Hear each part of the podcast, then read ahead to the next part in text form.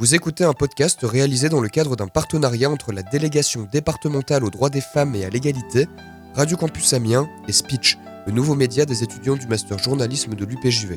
Cette semaine, nous avons décidé de sensibiliser aux violences sexistes et sexuelles. En France, plus d'une femme sur deux a déjà subi une violence sexuelle. 94 000 femmes sont victimes de viol ou tentatives de viol et 213 000 sont victimes de violences physiques ou sexuelles de la part de leur conjoint ou ex-conjoint chaque année. Il est temps que ça s'arrête. Depuis toujours, la culture est le reflet de la société. Le cinéma, la musique, la littérature, l'art, autant de moyens de véhiculer des messages, parfois bons, parfois mauvais. Longtemps, les violences sexistes et sexuelles ont été banalisées. Aujourd'hui, nous allons nous concentrer sur la musique et le cinéma. À toute époque et dans tout genre musical, on retrouve des insinuations, des allusions, parfois même des tournures plus brutales pour parler des violences faites aux femmes. Ces dernières peuvent être représentatives d'une époque, comme lorsque Brassens chantait La Fessée en 1966. Un tablier de sapeur, ma moustache pensée. Cette comparaison méritait la fessée. Retroussant l'insolente avec nulle tendresse, conscient d'accomplir somme tout un devoir. Mais en fermant les yeux pour ne pas trop en voir, paf, j'abattis sur elle une main vengeresse. Ce qui dérange dans cette chanson, c'est la banalisation du geste qui n'a nullement lieu d'exister, mais également la réaction de la femme imaginée par l'interprète. Elle est montrée comme niaise et acceptant avec coquetterie la violence qu'elle reçoit. Quelques années plus tôt, c'était Louis Massy qui a interprété Une bonne paire de claques, chanson écrite par Boris Vian. Quand elle a foutu le camp en l'emportant l'argent et la machine à coudre, en vous laissant l'évier plein de vaisselle pas lavée et le sel dans le sucre en poudre. Quand votre meilleur copain téléphone le lendemain en disant Viens la reprendre. On ricane et l'on pense, attends un peu Hortense, qu'est-ce que tu vas prendre? Une bonne paire de claques dans la gueule, un grand coup de savate dans les fesses, un marron sur les mandibules, ça te une deuxième jeunesse. Une bonne paire de claques dans la gueule, un direct au creux de l'estomac, les orteils coincés sous une molle, un coup de pompe en plein tagada. Tu t'ennuyais dans ma petite chambre, tu soupirais, tu voulais du nouveau. Dorénavant, de janvier à décembre, compte sur moi pour t'offrir un gogo. Une bonne paire de claques dans la gueule, et ça me consolera, ma chérie, des soirées où tu manœuvrais le rouleau à pâtisserie. Tu t'en souviens du rouleau à pâtisserie? Eh ben tiens long et vilaine, toi qui abusais de mon cas. Des propos crus, des clichés qui ne passent plus, une violence insoutenable cachée sous une bonne humeur malsaine. Cette même bonne humeur, on la retrouve en 2013 avec le tube Blurred Lines de Robin Thicke en feat avec T.I. et Pharrell Williams. Plus de 900 millions de vues sur YouTube.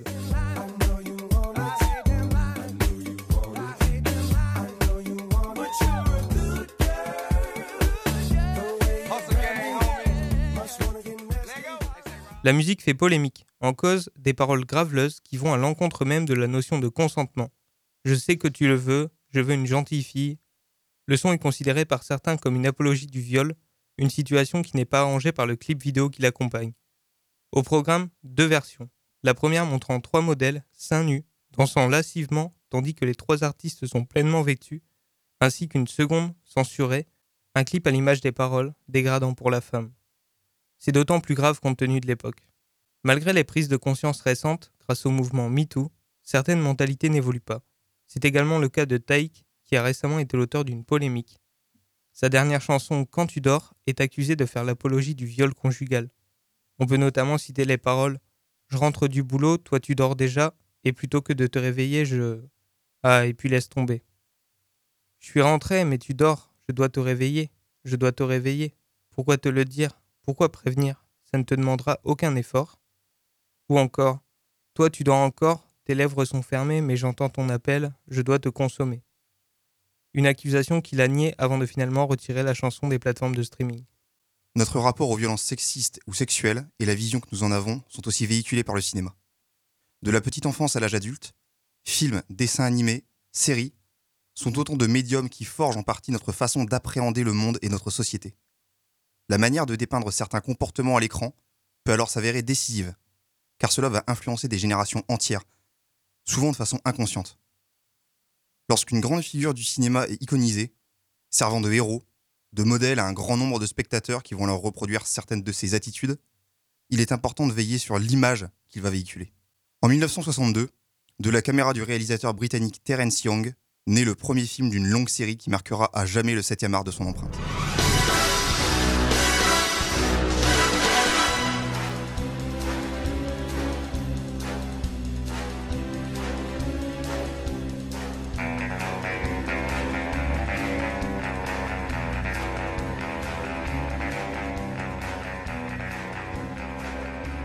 Dès sa première apparition, son protagoniste est considéré comme l'un des plus grands héros de l'histoire du cinéma. James Bond, alias 007, surgit depuis la plume de Ian Fleming et rejoint le grand écran, sous les traits de Sean Connery, devenant ainsi pour beaucoup une sorte d'idéal masculin, héros charmeur aux multiples conquêtes. Pourtant, un regard actualisé sur le personnage permet de prendre conscience de nombreux problèmes à l'époque passée sous silence. Ainsi, dans le film Goldfinger, projeté dans les salles obscures en 1964, l'espion fait l'impasse sur la question du consentement et oblige une femme à céder à ses avances, malgré ses protestations. À aucun moment l'acte n'est pourtant qualifié de viol. L'année suivante, dans le film Opération Tonnerre, 007 récidive, usant du chantage pour obliger une femme à coucher avec lui. La banalisation de tels comportements, et même la glorification du personnage responsable de ces agissements, participent ainsi à la propagation de la culture du viol. La prise de conscience de ces problématiques et l'intérêt pour nos valeurs actuelles ont heureusement changé les choses. Alors que l'agent secret du MI6 est désormais incarné par Daniel Craig, depuis le film Casino Royale paru en 2006, il fait progressivement table rase de ce passé houleux. Déjà devenu respectueux du consentement de ses partenaires, son attitude de charmeur invétéré va aussi être remise en question au sein de ses nouveaux films, et questionnée par d'autres personnages, l'accusant d'avoir un rapport aux femmes loin d'être sain et sans conséquence, notamment dans le film cité plus tôt, ou encore par sa supérieure, M, dans sa suite Quantum of Solace, sortie en 2008. Le réalisateur de No Time to Die, dernier opus en date, Kari Joji Fukunaga, tenait personnellement à insister sur ces changements nécessaires, lui-même convaincu que le comportement du James Bond des années 60 était celui d'un violeur. Dink, say goodbye to Felix. Uh, man talk. Who was that man in your room? You're hurting me. I thought that was the idea tonight. Now, who was he? I don't know what you're talking about. There's something I'd like you to get off your chest. Where is Ernst Stavro Blofeld? Speak up, darling, I can't hear you. Mais heureusement, de plus en plus d'artistes commencent à parler de ces comportements inadmissibles et par le biais de leur musique en font la prévention. On peut citer la jeune rappeuse Tila qui sortait Balance ton port en 2018. Combien de fois, combien de femmes, combien ont succombé aux frappes du mal et son culte, ouais. Sois innocente et pure, loin de leurs rêves obscurs. T'as du talent, c'est sûr. Donc ferme-la et. Le clip commence avec des captures d'écran de commentaires extrêmement désobligeants vers la chanteuse, allant des clichés sur le ménage aux menaces de viol. Un an plus tard, c'est la chanteuse Angèle qui prend la parole avec Balance ton quoi, véritable succès avec 110 millions de vues sur YouTube. Ils parlent tous comme des animaux, de toutes les chattes, ça parle mal. 2018, je sais pas ce qu'il faut, mais je suis plus qu'un animal. J'ai vu que le rap est à la mode et qu'il mange mieux quand il est sale. Bah faudrait peut-être casser les codes, une fille qui l'ouvre, ce serait normal. Balance ton quoi Si tu parles mal des filles, je sais qu'au fond t'as compris. Balance ton quoi Un jour peut-être ça changera. Balance ton quoi Les paroles commencent alors à se délier, les mentalités changent. Puis intervient le confinement en 2020. Les signalements de violences conjugales et intrafamiliales augmentent de 30%. Certes, les violences augmentent, mais les victimes prennent plus facilement la parole. Le 16 juillet 2021, le rappeur Laylo sort son nouvel album, L'étrange histoire de Monsieur Anderson. Le projet suit un fil conducteur et les chansons sont basées sur le storytelling.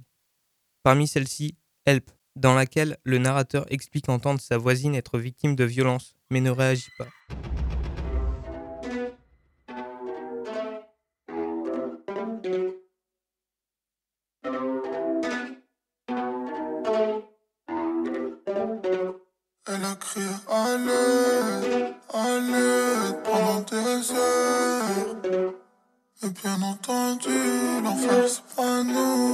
C'est les. C'est les autres. La porte à côté. Là où y a toujours beaucoup de bruit, mais très peu de public. On y fait des concerts. Où l'on chante des chansons, personne ne m'entend. Des chansons pour célébrer la mauvaise entente qui font peur aux enfants dans la nuit. C'est le des assiettes qui fait l'harmonie. Chanteuse anonyme qui crie son spleen. À un moment donné, elle s'écroule sur le sol, mais personne n'applaudit. Crevée sur scène, comme Dalida. Putain, c'est triste. Elle a crié à l'aide, à l'aide pendant des heures. Et bien entendu, l'enfer c'est pas nous, l'enfer c'est les autres. Elle a crié à l'aide, à l'aide pendant des heures. Bien entendu, l'enfer c'est pas nous, l'enfer c'est les autres. Il cite Jean-Paul Sartre L'enfer, c'est les autres afin de dénoncer l'individualisme de la plupart des témoins qui n'osent pas intervenir. Car oui, c'est notre devoir d'intervenir quand on sait qu'une amie, une voisine ou même une inconnue est en danger. Appelez le 17 ou bien le 3919, mais ne restez pas sans rien faire. Certes, la culture permet de prendre la parole, mais ça ne suffit pas.